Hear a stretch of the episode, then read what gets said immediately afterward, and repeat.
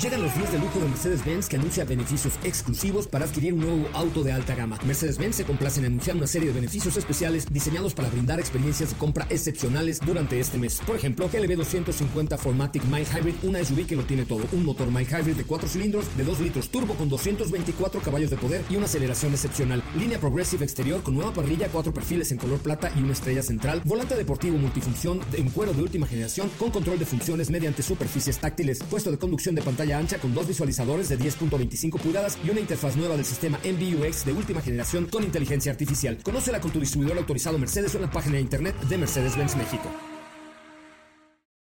Este podcast lo escuchas en exclusiva por Himalaya. Si aún no lo haces, descarga la app para que no te pierdas ningún capítulo. Himalaya.com MBS 102.5 y el Dr. Zagal han dispuesto una generosa y elegante mesa para celebrar este banquete. Pasen y sean bienvenidos a degustar los manjares de este menú, especialmente seleccionado para los paladares más exigentes. Esperamos que esta experiencia cultural les deje un buen sabor de boca.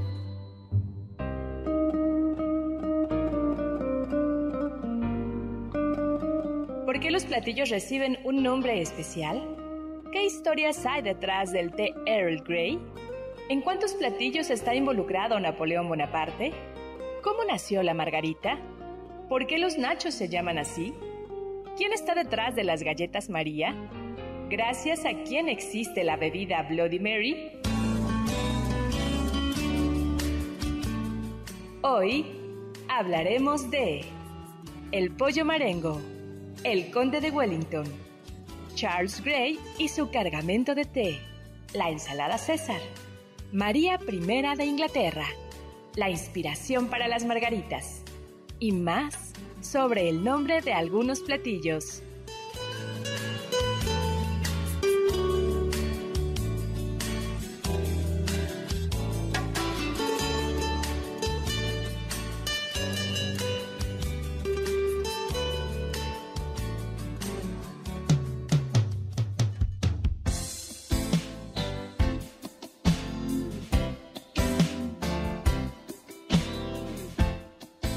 Cosas me tienen preso, de amores el corazón, la bella Inés, el jamón y berenjenas con queso. Trájome un año sin ceso, hasta que en una ocasión me dio a merendar jamón y berenjenas con queso. En gusto, medida y peso no le hallo distinción. Ya quiero Inés, ya jamón, ya berenjenas con queso. Y está tan fiel en el peso que juzgado sin pasión, todo es uno, Inés, jamón y berenjenas con queso. Hoy hablaremos de platillos de nombre, renombre y otras curiosidades. Hola, hola amigos y amigas, ¿qué tal? ¿Cómo están? Soy Héctor Zagal, bienvenidos a este banquete en el que hablaremos sobre el origen de los platillos.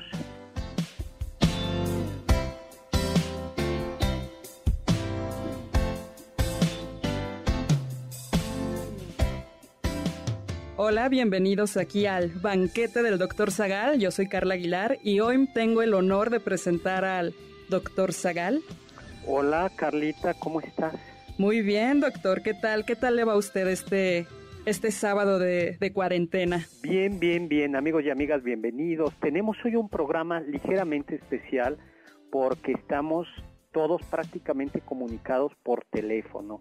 Porque recuerden, quédate en casa, hay que vivir la cuarentena y aunque nosotros como medio de comunicación podríamos estar ahí en, en, cabina, hemos preferido reducir al mínimo absolutamente indispensable nuestra presencia en cabina para fomentar esta cultura de quédate en casa. Recuerden que, que estos momentos difíciles, lo que está en nuestro poder, lo que está en nuestras manos es lavarnos las manos y evitar salir de casa y por fortuna aquí en MBS Radio tenemos un material extraordinario para acompañarlos a ustedes, para conversar, para charlar y nos acompaña eh, Carlita Aguilar que ya se apoderó casi del programa, ¿no?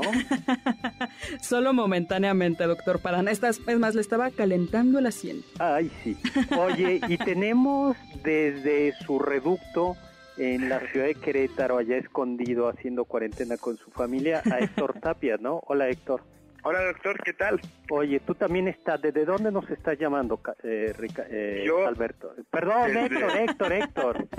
No, Alberto está en el Torito haciendo cuarentena, doctor. Eh, exactamente, él está en el Torito haciendo cuarentena. él ahí está bien, yo estoy en San Juan del Río, aquí ah, en Querétaro. Muy bien. Y, y, lo de quedarse en casa suena muy bien, doctor, porque además de todos los beneficios que dijo, hacer el programa en pijama es es algo que hasta ahora estoy experimentando y está bien, lo deberíamos hacer incluso ya en o sea, ¿estás en pijama? Así es, son las 5 de la tarde, pero pues... ¿Qué tal? Oye, tienes que pasarnos una selfie contigo en pijama. Oye, pero eso quiere decir que el señor Tapi es muy tradicional porque de los que usa pijama, los jóvenes de hoy ya no andan en pijama, ¿no? bueno, sí, es cierto. ¿Mandé? Hay que mantener las formas. ¿Andas, ¿Andas con camisón de estos viejos del siglo XIX y gorrita? No, short y una playera por el calor. Ah, no pues.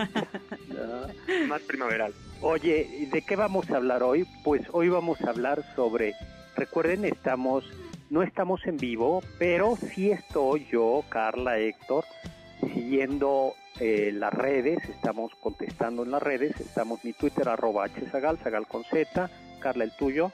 El mío es arroba carlapaola, guion bajo, AB. Muy bien. ¿Y el tuyo, Toy Tapia? El mío es Toy Tapia, doctor. Oiga, Y Tapia. Este, y desde ahí estamos, y desde Facebook, por supuesto, estamos contestando, respondiendo, hablando, interactuando con ustedes en vivo, eso sí es en vivo.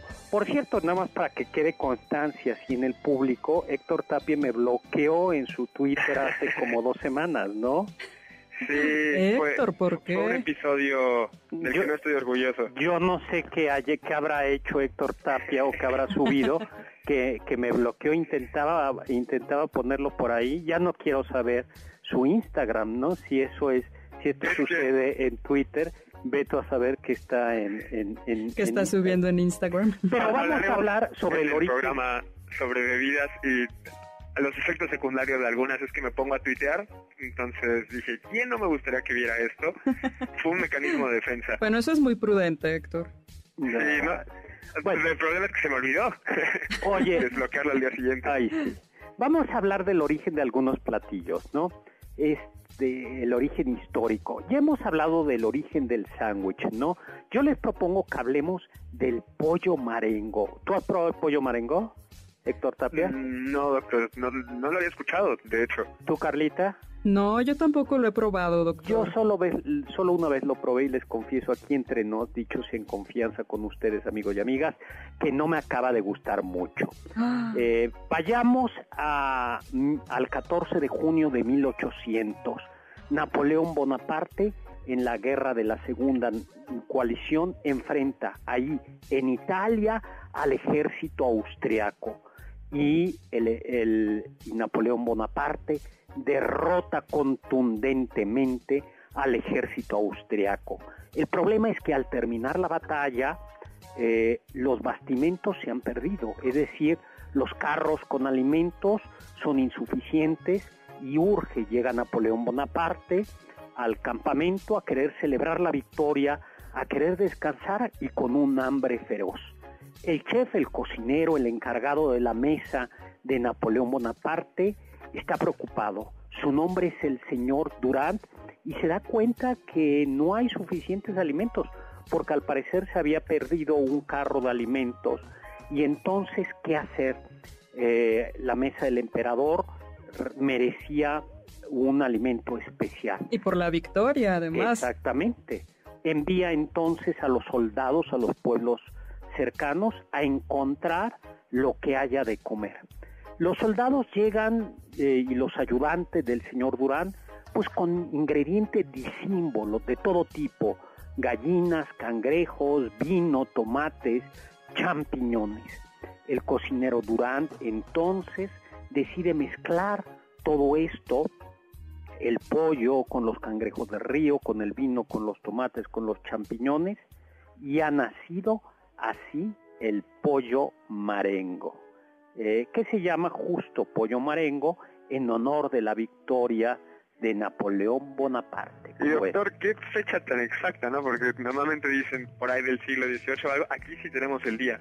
Eh, tal cual podemos decir qué día nació el, el pollo marengo, ¿no? La verdad es que a mí lo que no me gusta es lo de los cangrejos de, eh, de río, eh, pero bueno, está, este, está bien, ¿no? Eh, lleva, hay, este, hay recetas que le ponen un poquito de coñac, mantequilla, aceite de oliva, ¿no? Y las recetas fresas, digo no fresas, sino las recetas ya menos originales y ya no le ponen los cangrejos. A mí yo le he probado con cangrejo y sin cangrejo, o sea, solo una vez probé el, original. Y sin cangrejo, la verdad es que sabe, sabe bastantito bien. Se puede sustituir el vino de la salsa por un poco de coñac o se puede tomar el coñac con poner el coñac en lugar del de la este del vino del vino no lo cierto es que la receta original no lleva tomates eh, y no lo lleva eh, la antigua antigua porque no había tomates, ¿no? Pero la estándar hoy por hoy es la de los pollos marengo. Oye, eh, ¿qué galleta les gusta? Esta, esta no se la van a saber ninguno de ustedes. A, ver, doctor. Estoy, ¿Cuál es tu galleta favorita? Mi galleta favorita. Uy, yo creo que esas que hacen en una tienda departamental ah, conocida, que ahorita no podemos ir, pero que como chispas de chocolates, están infladas, ya deliciosas. La verdad es que son buenas. ¿Las tuyas, Carlita? Oh, y a mí me encantan con chispas de chocolate, pero la verdad es que también las galletas María, así de sencillas, me gustan mucho. Ay, me leíste el pensamiento. Pues la galleta María a mí me gusta, me gustaba, siempre me ha gustado mucho. Y aquí entre paréntesis es una galleta relativamente sana, es una galleta que lleva muy poca azúcar, entonces las personas que son prediabéticas pueden comer, no muchas, pero pueden comerse sus galletas Marías, ¿no? A diferencia de otras galletas. Pues la galleta María, que a, ti te gusta, Héctor Tapia. A mí me encantan, pero son peligrosas porque empiezas como con tres, luego se van a seis. sí, ya todo el rollo. hay dos, una o con mantequillita o con leche condensada o con cajeta, ¿no? Pues la galleta María, que es una galleta tan sencilla, tan humilde, en realidad es una galleta emperifollada, elegante, distinguida. Vayamos a 1874. Alfredo de Sajonia-Coburgo Gotha, duque de Edimburgo de la familia real inglesa, se casa con la gran duquesa María Alexandrova a, Alexandrovna de Rusia. Y el cocinero o el chef Pig Frames, eh, Peek, por, con doble E, porque es holandés, Freans, eh, eh, diseña esta galleta que es simple y sin embargo en realidad es exquisita. Nacieron así las galletas María, que durante mucho tiempo fueron en España, por ejemplo, algo típico del desayuno y que son un ingrediente fundamental para hoy por hoy para, para algunos postres y que en México somos unos grandes consumidores de galletas María. Cada vez que coman una galleta María, sepan que fue inventada para unos eh, Toda la nobleza, ¿no? No es tan humilde como parece. Doctor, vamos rápido a un corte, vamos rápido a un corte y ya regresamos. Regresamos en unos segundos. Mi Twitter arroba chezagal, zagal con Z. Del diccionario del doctor Zagal. Según la leyenda, el sándwich nació en el siglo XVIII durante las negociaciones de la paz de Aquisgrán, en las que participaba el cuarto conde de Sandwich, el inglés John Montagu. Fanático de los juegos de cartas, muchas veces descuidaba las comidas para no separarse de los naipes. Por ello mandó poner un poco de carne entre panes para evitar ensuciarse las manos y engrasar las cartas mientras jugaba. Así nació el sándwich.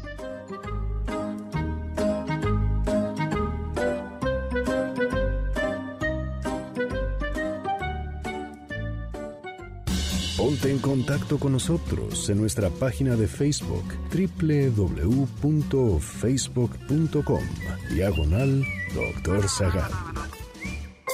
¿Quieren contactar a los ayudantes del chef? Pueden escribirles en Twitter arroba Carla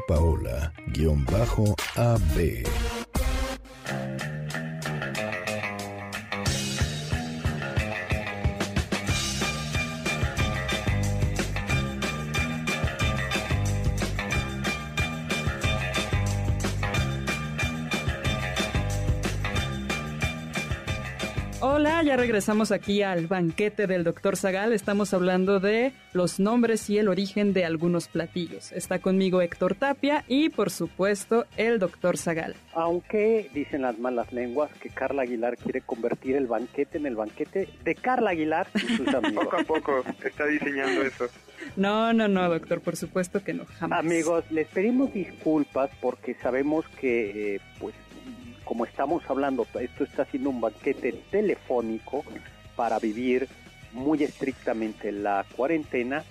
Quizá nos escucha mejor, les pedimos su comprensión, pero queremos estar con ustedes. Recuerden que este programa no es en vivo, pero a cambio de eso, hoy, eh, sábado a las 5 de la tarde, Carlita, Héctor Tapi y yo estamos personalmente atendiendo las redes, o sea que pueden interactuar con nosotros. Estamos escuchando el programa y hablando con ustedes lo que hace que no les podremos enviar saludos desde el aire, pero sí les podremos enviar saludos y contestar algunas de sus preguntas a través de las redes. Así es. Oye, y a ver, jóvenes, eh, em, y recuerden, eh, a ver, ¿ustedes han probado el filete Wellington? ¿Tú, Héctor Tapia? Lo he escuchado, son esos que te intimidan cuando te los, te los mencionan, o sea, que no te da miedo pedirlo porque sientes que va a estar muy caro, entonces me quedo normal, o sea, con carnita asada y ya de ahí no paso. Oye, dicho sea de paso, más bien pa- eh, cambiando un poquito de tema, ahora que estás en San Juan del Río, Sí, eh, hay unos quesos, el queso fresco, la crema y la mantequilla, hay unas queserías fantásticas allá.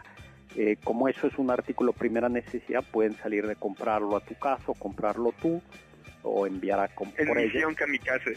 ¿Mandé? En Misión Kamikaze. En misión queso. Sí, simplemente cuando vayan de compras, cuando vaya alguien de compras por los alimentos, que eso sí se puede, compra ese queso. El, el, y hay un queso que se llama ranchero, que es un queso que va madurando, es un queso fresco que viene en canastas. Uy, sí, es delicioso. De hecho, así han sido las quesadillas estas últimas semanas. Ah, pues bueno, eso está muy bien en, en, en San Juan del Río, que es una ciudad virreinal también. Oye, Carlita, ¿tú has probado el filete Wellington? Me parece que una vez cuando era niña y pues tengo un buen recuerdo de él, pero ya nunca más lo he vuelto a probar. Bueno, pues mira, el filete Wellington yo sí lo he probado. Les podría decir que hay un par de restaurantes en la Ciudad de México donde se, se come y es bastante bueno, pero terriblemente indigesto, ¿no? ¿Quién fue eh, Wellington? Bueno, en Al- Arthur Wesley, que murió en 1851, derrotó contundentemente a Napoleón Bonaparte el 18 de junio de 1815 en las proximidades de Waterloo, cerca eh, cer- al sur, Cerca de Bruselas, ¿no? cerca de? Bruselas, ¿no? Ahí eh, fue derrotado del lado, de un lado estaban los franceses y del otro lado ingleses, holandeses, Prusia, el reino de Hannover, el, el ducado de Nassau y el ducado de Brunswick. Claro. Napoleón Bonaparte comandaba su propia tropa y del otro lado Arthur Besley y Gebhard Lever von Blücher.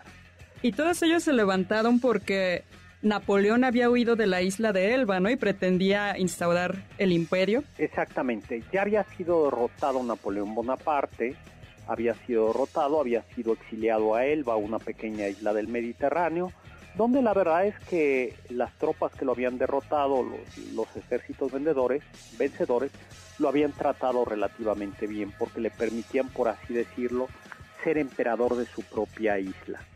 Eh, y ahí jugaba él. Pero él, Napoleón Bonaparte, no se resignaba a ser simplemente un emperador en el exilio y regresa, aprovechando la noche, regresa a Francia, donde estaba reinando, se había restaurado la monarquía de los Borbones, Luis Luis XVIII, hermano del guillotinado Luis XVI, rey de Francia, y para sorpresa de Luis XVIII, los franceses acogen a Napoleón Bonaparte, e incluso las tropas que Luis XVIII envía a detener a Napoleón, en realidad son tropas que terminan pasándose del emperador.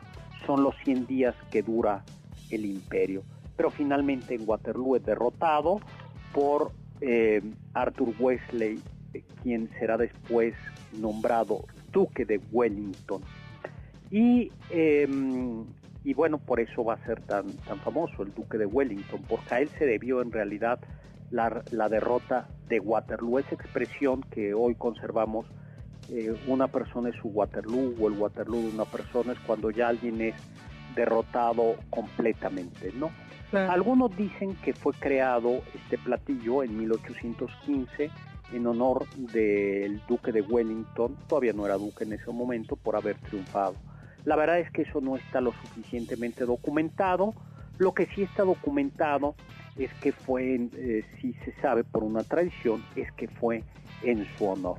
El filete es una delicia, es verdaderamente indigesto y no tendría que ser por, por qué ser tan caro. Entonces, es un filete, eh, es, un, es un filete de res gordito eh, que se cubre con paté o con foie gras y una especie de picadillo a base de champiñones, cebolla picada, eh, que previamente ha sido salteado con mantequilla. Y luego ya ahí viene la parte deliciosa, Ah, ¿no, doctor? la ah, pasta no, hay una parte muy importante que debe de llevar un poco de vino de Mm. Oporto o de Madeira, el, el filete, ¿no? Claro. La salsa. Y luego viene la parte deliciosa, que cuál es? La pasta de hojaldre.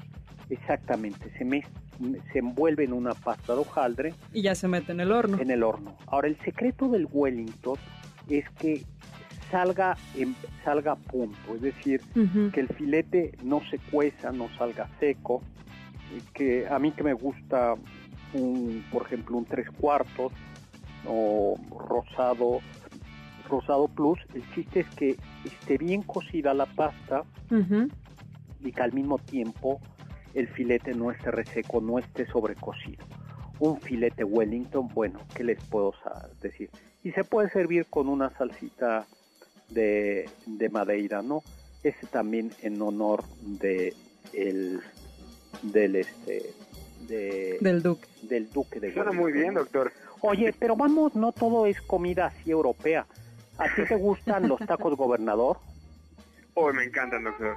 Deliciosos. bueno, pues los tacos gobernador tienen su origen en que un gobernador del PRI, como dicen yo, eh, decía un amigo mío, fue el único bueno que nos dejó el PRI, un gobernador de Sinaloa eh, fue a un restaurante, puedo decir el nombre porque es una marca así, al restaurante Los Arcos.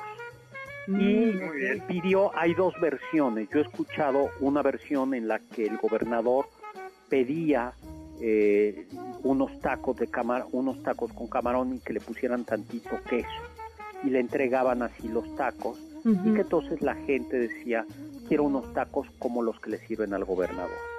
Hay otra versión en la que eh, después de una eh, gira el gobernador va a comer al restaurante, a, a este restaurante, y que el dueño del restaurante, porque la esposa del gobernador le gustaba mucho unos tacos de machaca de camarón, pide que le sirvan algo así, y el dueño del restaurante se luce y le sirve estos tacos, eh, estos tacos deliciosos, que son tacos gobernador, ¿no? Con quesito y que deben de llevar un chirrín de vino blanco. Ay, qué rico. O sea, el, el, el queso, y que la verdad es que yo creo que son fantásticos, ¿no? Para que vean que también en México tenemos. Oye, Hemos creado platillos. Claro. oye, ¿y cuáles se les ocurren a ustedes? De estos, ¿cuáles les gustan a ustedes? Doctor, yo pensé en el pastel Napoleón, que es un pastelillo muy, muy popular en Rusia y pues es más interesante que Napoleón esté presente en tantos platillos como el filete Wellington, el pollo marengo. Sí, hay todo un patrón de, de Napoleón aquí. Sí, se nota que Napoleón realmente dejó su marca en Europa y que fue el coco de muchos países europeos. Y este pastel ruso eh, se inspiró en la receta de, de- de las mil hojas francesa, el pastel de mil capas. Y parece ser que se hizo en honor a la victoria que tuvo el ejército ruso sobre Napoleón en 1812 y que las varias capas representan a la gran armada francesa de Napoleón que fueron cubiertas por la nieve del crudo invierno ruso, que está representado con el escarchado de hojaldre. Uy, qué delicia. El, la verdad es que este, tanto el mil hojas como el Napoleón son, son buenísimos. Dicen que hay que comerlo fresco, recién hecho, para que la crema eh, pastelera no humedezca el, el, hojaldre. Y por cierto, parece que el mil hojas, la pasta de mil hojas fue, originada también por un accidente eh, que un cocinero eh, se le había olvidado echar grasa a una pasta. Ajá, ¿y se secó? Eh, y entonces lo que hizo fue extender la pasta y echarle grasa, echarle la mantequilla. Mm. Y entonces extenderla, extenderla, y, una vez y otra así, y así nació el mil hojas, porque el mil hojas saben que está hecho a base de mantequilla, se extiende la pasta y se vuelve a hacer. Propiamente hablando, no es lo mismo un mil hojas que un, que un hojaldre, ¿no? Son, sí, pero, híjoles, bueno, un Napoleón. En Italia a veces se toman a media mañana un Napoleón. Qué delicia. Ay, qué rico. Y hasta tiene como este toque poético, ¿no? Que dicen de para asemejar la nieve sí, para recordar la, victoria. Que es la, la crema, la, la, crema pastelera. Claro. Doctor, tenemos que irnos a un ah. corte, pero ya regresamos, con más deliciosos Estamos, Recuerden mi Twitter, arroba hzagal, zagal con Z, escríbanos, díganos, yo mismo les estoy contestando qué es, qué les está pareciendo el programa, que nos digan nombres de platillos, ¿no? Claro. Que conozcan, que nos digan cuáles les gustan, el origen de algunos platillos. Regresamos. Los sabios dicen. El hambre es la medida de todas las cosas. Efraín Huerta.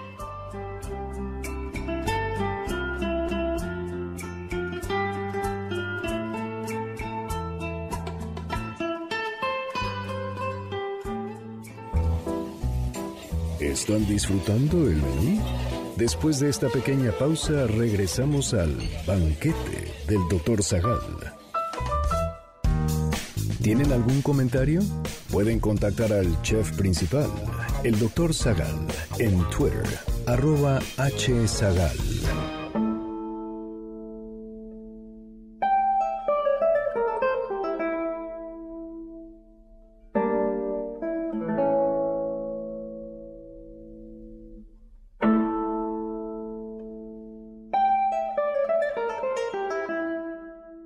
Amigos y amigas, ya regresamos al tercer bloque de este, el banquete del doctor Zagal. Yo soy Carla Aguilar y está conmigo Héctor Tapia y por supuesto el doctor Zagal. Hola, hola amigos y amigas, bienvenidos aquí a MBS Radio, donde Carla Aguilar casi ha dado un golpe de estado y controla ya el programa. Y lo hace muy bien. No, lo hace muy bien. En una de estas sí se... Divide y vencerás. En, e, sí, los dos sectores estamos. Héctor Tapia desde San Juan del Río. Estás como Bocacho o como en el de Camerón, en una casa de campo, tú que eres fifí elegante, te retiraste allá, ¿no? Yo lo veo más como un búnker. Mm, bueno, pues sí, pues un búnker. Oye, pues eso sigue siendo bastante elegante, no cualquiera puede tener un búnker. Oye, ¿y qué estás haciendo ahora, Héctor Tapia? Así como... Pues tal cual terminando el programa yo creo que, porque es un fraccionamiento, entonces saldré a pasear. Eh, poquito, poquito, solo, solo alrededor de la casa, ¿no? Sí, tal cual, sí, sin salir de aquí. Y aparte hay muchos este, nogales, entonces está bien recogiendo las nueces. Ajá, Ay, qué divertido. o sea, nogales que están dando nueces. Sí, se, se, caen ya al suelo y los voy recogiendo. Ya, es como un amigo bastante fifí, José Manuel, que este que ahora está encerrado en su casa y puede salir al bosque, pero es que su casa tiene un pequeño bosque. Eso es fifi, eso es más. No, qué lujo. entonces yo yo en cambio estoy aquí encerrado, pero estamos bien, estamos estamos bien, tengo mi biblioteca. Aprovechen, hay muchos museos en línea, eh, mucha música, eh, hay bastante por ahí, ¿no? Oye, ¿usted alguna vez escucharon a Lelutier? A mí me encantan, doctor. Tuve la fortuna de verlos un par de veces en el Auditorio Nacional. ¿En serio? Sí, desde chiquito me ponía mi papá los videos y yo estuve muerto de risa cada vez que los veo. Bueno, pues yo creo que ahora que estamos con unos días un poquito de, encierro, eh, yo se lo recomiendo, a mí me divierten mucho, es un humor muy fino, muy elegante, muy, muy culto, Este, tienen alguna corrección, incorrección política por ahí y alguna cosa un poco este, que yo no estaría del todo de acuerdo, pero yo diría que en general son muy divertidos y son una manera como de cultivarse, porque además te pueden estar tomando el pelo y no te das cuenta, ¿no? Sí. Oye, y Carla, ¿a ti te gusta el té? Me encanta el té, doctor. ¿Cuál té te gusta? Yo creo que mi favorito es el de manzanilla y el té negro. La infusión de manzanilla y el té negro. ¿Y tú? El té quila. Yo, ese es muy bueno, pero pero no, doctor. Eh, empecé en el mundo del té con esos este, brebajes raros de la tienda, la cafetería de la Sirenita, pero que era como más este, colorante que otra cosa. Y ya después me pasé también al de manzanilla. Ese es mi favorito ahorita. Pues mira, en México le decimos, eso es bien curioso, le decimos té a... a todo, ¿no? A todo lo que es con agua hervida. A lo que son infusiones o son tisanas, como la tisana de manzanilla, la de hierbabuena, la de limón. Yo les confieso que las tisanas o las infusiones no me gustan, aunque he de reconocer que un buen té de manzanilla con manzanilla fresca es verdaderamente sublime. Pero a mí sí me gusta el té y hay un té que se llama el Earl Grey. Earl Grey. A ver, ¿cómo se pronuncia Héctor Tapia? Tú que sí sabes inglés. A ver, voy a intentarlo. Earl Grey. Grey. Recuerden ustedes que la palabra Earl en inglés significa algo así como conde. Eh, como esconde sería la traducción, ¿no? Earl Grey, sí, por ahí va. Sí, entonces es el té Conde Grey. Es un té que está aromatizado con aceite de bergamota, ¿no? Que es, eh, es, es, una hierba. Es un cítrico, ¿no, doctor? Sí. Eh, es, es parecido al limón, vamos a decirlo así, ¿no? Sí. Pero em, es como como muy... Eh, es muy perfumado. Sí, sí, es como un limoncito, una lima, vamos a decirlo de alguna manera, ¿no? Sí. Entonces con, con ese aceite dice que este conde eh, había em, enviado, hay como varias... sí, hay varias historias detrás de, de, cómo fue que se creó este té, ¿no? Que, que está aromatizado con este aceite de bergamota. Una de ellas dice que este té aromatizado con bergamota fue un regalo de un chino que quería agradecer al conde de Grey que uno de sus hombres salvara a su hijo de ahogarse. Pero parece que esta historia es completamente falsa porque Grey jamás viajó a China. La otra es que iba un barco que transportaba mercancía desde Oriente del conde de Grey a Inglaterra y sufre este barco una terrible tormenta y dado los movimientos bruscos, el barco llevaba por un lado té y por otro lado llevaba aceite de bergamota y el aceite se cae y... Eh, Impregna las hojas. Exactamente. Y como el té era tan, tan, tan caro, el, el conde, el dealer, no, quiero tirarlo, no quiso tirarlo y deshacerse del té, sino prefirió tomar el té, probar el té y le encantó el sabor y entonces muchos comenzaron a pedir el té de Earl Grey. Yo se lo recomiendo, se vende en las tiendas, en cualquier eh, supermercado hay, eh, hay ahí Sí, cajitas con bolsita de este té. Y se puede tomar la, se puede tomar así solo con tantita azúcar o sin azúcar o con una nube de leche, como le dicen, con tantitita crema, tantita, tantita leche, ¿no? Es, es bonito. ¿Y qué tomas en el desayuno? ¿Qué bebes en el desayuno, doctor Tapia? Un juguito de naranja, doctor. Ay, sí, ¿no? Más clásico. Hay gente que desayuna un Bloody Mary. Después de una noche demasiado loca, ¿no? desayuna, pero está en el torito ahorita. Uh, sí, eso es lo que desayunó. No creo que se lo hayan dado a Héctor. A Alberto. Alberto. Yo creo que no le dieron. Yo creo que le dieron un champurrado, ¿no? Un café. ¿Tú has probado el Bloody Mary? ¿Quién ha probado el Bloody Mary? Yo no lo he probado, doctor, pero honestamente se me, se me hace agua la boca de leer lo que lleva. Eh, Siendo honesto, ah, yo no, doctor, y porque no, al contrario a Carla, a mí como que no se me antojan las bebidas que tengan jugo de tomate o bueno, o, cualquiera de sus variantes no, no, se me antojan. Pues lleva tres partes de vodka, seis partes de jugo de tomate, un poquito de sal, de pimienta, un poco de salsa inglesa, algunas gotas de salsa tabasco, por eso algunos dicen que es, que es bueno para la resaca, hielo y un poco de jugo de limón o de lima. Eso es un Bloody Mary. Yo les confieso que no es del todo... A mí el jugo de tomate sí me gusta, pero, pero el Bloody Mary como que no acaba de... De convencer. De, convencerme. Y eso que el vodka me, me gusta mucho. Bueno, algunos dicen, pero parece que es una leyenda, que em, Bloody Mary quiere decir María Sangrienta. Sí. Y así Bloody Mary es como se conoce a la hija de Enrique VIII, tras la muerte de Enrique VIII, reina su hermano, su hijo, perdón, y tras la muerte de su hijo, de, su único hijo varón, reina María de Inglaterra, que era católica, hija de Catalina de Aragón, casada, con, casada con Felipe II.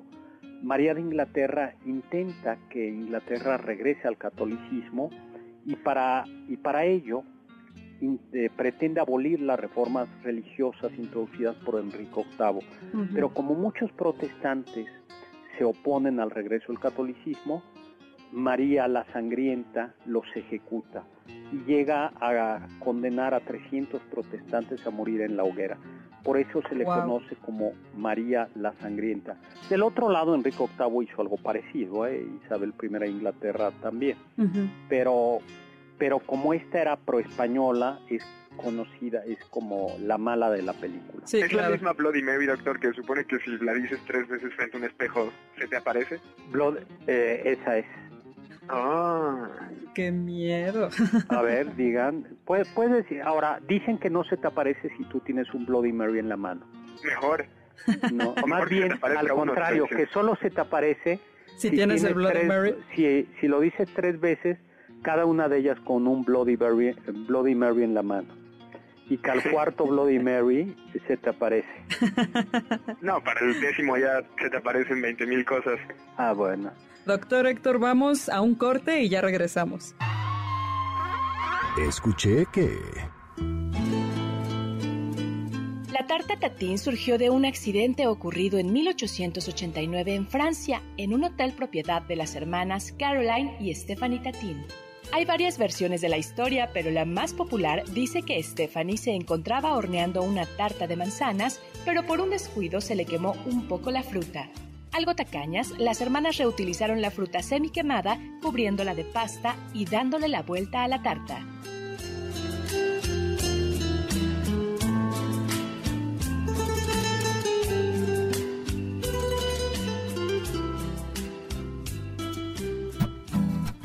¿Faltaste a alguno de nuestros banquetes?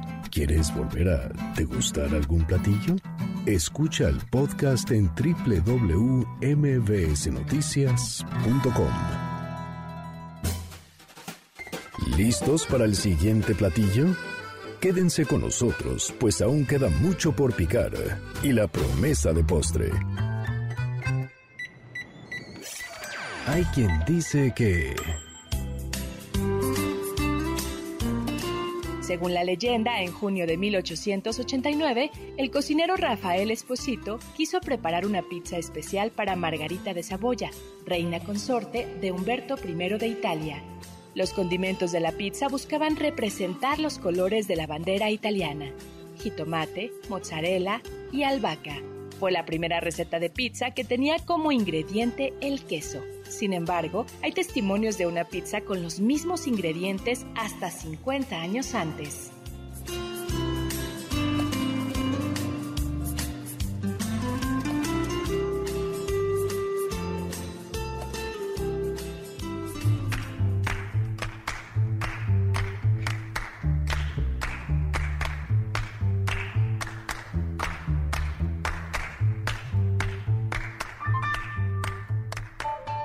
Ya regresamos a El Banquete del Dr. Zagal. Yo soy Carla Aguilar y están conmigo Héctor Tapia y, por supuesto, el Dr. Zagal.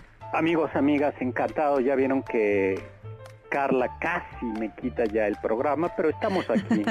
no di Carla, no, no es cierto. Estamos, no estamos en vivo por la contingencia. Así es. Pero por la cuarentena, quédense en casa, amigos, amigas. Si no tienen que salir, no salgan, solo ya sabemos que nos cuesta a todos, podemos estar aburridos, cansados, pero para esto está MBS Radio, para esto está la literatura. Le como nos recomendaba doctor. Para esto están los juegos de mesa, para esto están los, podcasts del banquete también que pueden encontrar en la página de MBS Noticias o en nuestra página de iBox como Banquete del Dr. Zagal. Y además pueden leerlos en su tinta, no solo son míos, pero en la página de MBS están las columnas mías y las columnas de otros colaboradores de MBS y está nuestra página de Facebook, cuál? Doctor Zagal. Muy bien, y ahí ponemos anécdotas, historias, mi canal de YouTube también. Y hoy no estamos en vivo, pero Carla, Héctor y yo Estamos, al pendiente de las redes sociales y ahí podemos estar interactuando. No, que nos sigan diciendo, que nos digan ahora en Twitter eh, o en Facebook cuáles son nombres de cócteles que tengan nombre de personas, orígenes de, de platillos con nombres de personas, ¿no? Así es. ¿Cuál? tengo una pregunta. Dime. ¿Cuál es la historia detrás de la Cuba? Ah, esa también te la sé. Mm. Eh, vayamos a 1898, Estados Unidos le declara la guerra a España y España, que ya estaba muy capa caída, pierde la guerra.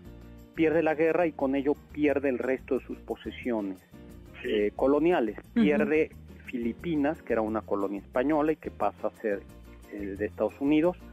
Pierde Guam, que es una pequeña isla en el Pacífico de una importancia estratégica clave era chiquita pero era muy importante porque está a la mitad del Pacífico, pierde Puerto Rico que sigue perteneciendo a Estados Unidos y pierde Cuba. Y los cubanos que estaban luchando por su independencia ingenuamente creyeron que los yanquis llegaban a liberarlo.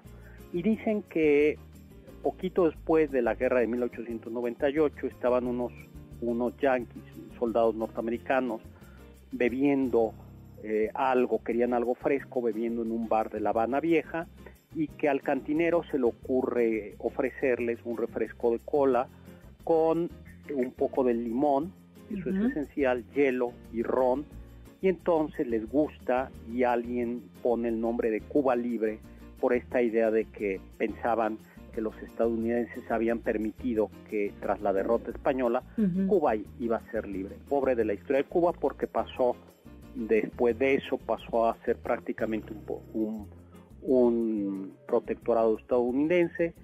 Eh, luego vino la Revolución Cubana y hoy por hoy, eh, pues creo que miles de cubanos quieren salir de Cuba porque no están del todo de acuerdo con, con, el régimen. Esa es la historia de la Cuba Libre. ¿A ti te gusta la Cuba? A mí me encanta. ¿Pero le pones limón? Sí, ah, como tiene que ser. A mi, a mi padre le gustaba. Con, y dicen que debe ser con ron blanco. Sí. con, con ron blanco. Oye, pero Carla, tú tenías por ahí otra explicación del origen del Bloody Mary, ¿no? Sí, parece que otra, otra historia al respecto lo que dice es que Fernand Petiot fue el bartender que se encargó de, de crear esta bebida y se dice que lo sirvió por primera vez en París a dos clientes norteamericanos que venían de Chicago y que le sugirieron que lo llamara Bloody Mary porque les recordaba a una cámara roja de un club que frecuentaban mucho que se llamaba Bucket of Blood y a una pues, chica que sí, qué tipo de club y a una chica que se llamaba Mary y que era tan sangrienta como como se veía la bebida. Entonces hay ahí un par de asociaciones muy extrañas, pero parece que esa es otra teoría sobre por qué se llama así. Pues qué bonito. Me, está, está bien también, ¿no? Hay más bebidas alcohólicas también con, nombres de mujeres, doctor. Por ejemplo. Hay una que, bueno, la leyenda dice que es de aquí de México. El Margarita. Sí. A ver, ¿cuál es la leyenda esa historia está bonita. Sí, está hasta romántica la historia. Sí, está muy galante. A ver, ¿quién la cuenta? Dicen que, bueno, la historia cuenta que en la ciudad de Tijuana en la primera etapa de este hipódromo de agua caliente, eh, en la barra del casino había un joven elegante, como un servidor, Ay, sí. pero llamado David Daniel Negrete Covarrubias. Entonces él después terminó trabajando en el Gran Hotel Garci Crespo en la ciudad de Tehuacán, en, ahí en Puebla. Que fue un super hotel y que era un hotel famoso porque tenía, entre otras cosas, los manantiales de agua de Tehuacán. Mm. Y ahí fue justo, doctor, donde conoció a Margarita Orozco, que era heredera de cafetales y plantíos de cacao ahí en Veracruz. Y Margarita tenía cierta afición por las bebidas que llevaban sal.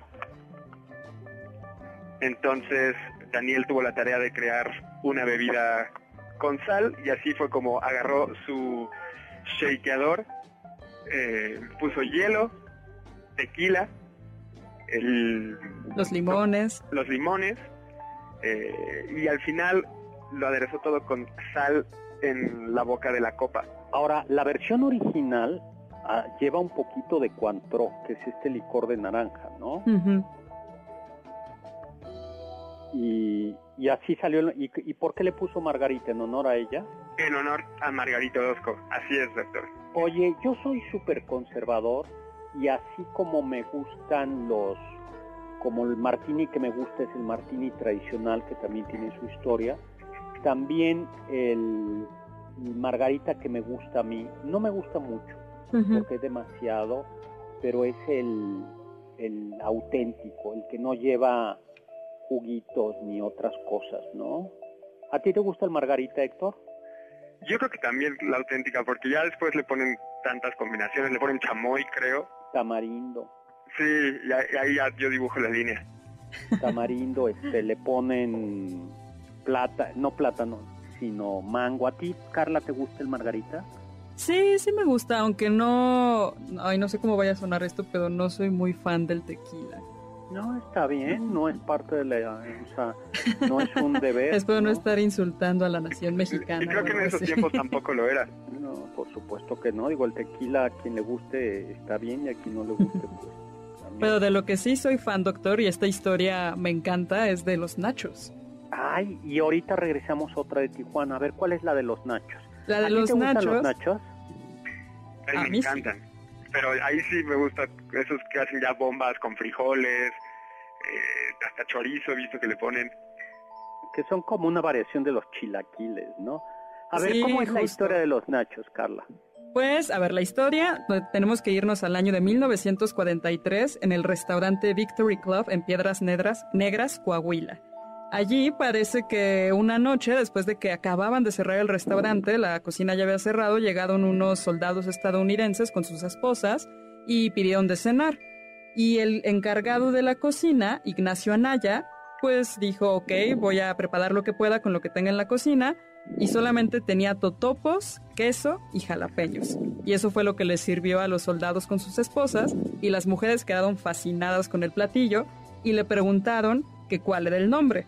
Y la leyenda cuenta que Ignacio, el chef, pensó que le estaban preguntando su nombre. Entonces él contestó Nacho. Y por eso este platillo fue conocido como Nachos. Sí, la verdad es que sí son buenos. Para que vean cómo no es Tex-Mex, es comida de este, de este lado, aunque originalmente llevan este queso derretido americano, ¿no? Sí, el quesito amarillo que conocemos. Luego, ahí regresemos a Tijuana.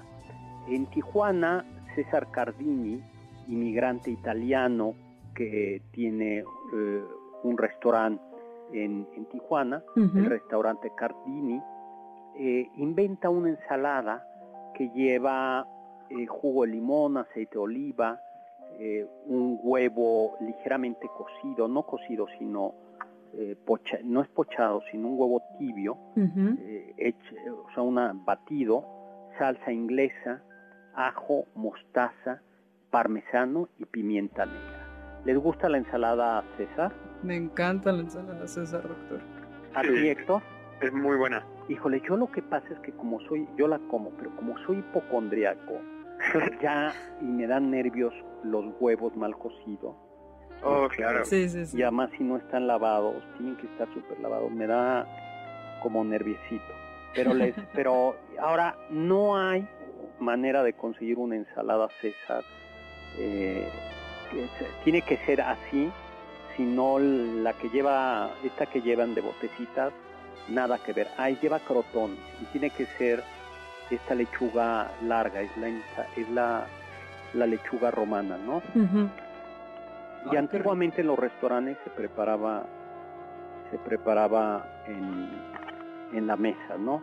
Por cierto, hay, ahorita me acuerdo de las margaritas, los mejores margaritas, no diré dónde el, la marca, el nombre del restaurante, simplemente les puedo decir que es un restaurante de mucho de mucho renombre que queda en la Ciudad de México y hace yo creo que los mejores margaritas de México. Era el presidente López Mateos iba a ir. Iba a ir. Uh. Oye, ¿y eh, ustedes han probado los duraznos Melba? No, mm, doctor. no, doctor. Son súper sencillos. Eh, el durazno Melba, que se servía en el Hotel Savoy de Londres en 1893, yo una vez, simplemente por ocioso, vi cuánto costaba la, la noche así en la página de internet en la noche de la, habitación más sencilla del Savoy de Londres y estaba algo así como en 60 mil pesos. Una oh, noche. La noche. Wow. De la y, incluía cama y poco más, ¿no? Doctor, ya casi tenemos que irnos. Ah, y bueno, ya ya no me dio tiempo platicarles, pero el famoso postre fue cocinado, hecho para una cantante, Nelly Melba son duraznos cocidos sobre helado vainilla, este, con un poquito, a veces le ponen de crema y un poquito de culi de, frambuesa.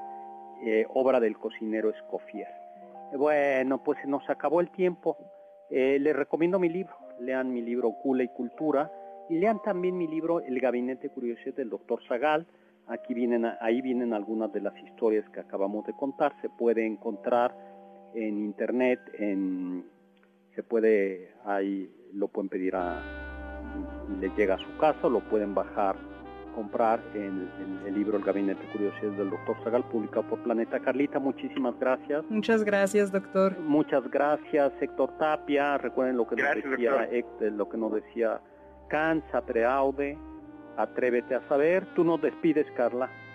Muy bien, amigos, muchas gracias por acompañarnos en este El banquete del Dr. Zagal. Los esperamos el próximo sábado y recuerden, todos quedémonos en casa. Hasta luego. Confiamos que este banquete ha sido un deleite gourmet y cultural.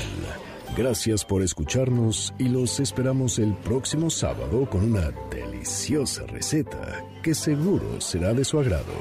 MBS 102.5 Estamos contigo. Este podcast lo escuchas en exclusiva por Himalaya. Si aún no lo haces, descarga la app para que no te pierdas ningún capítulo. Himalaya.com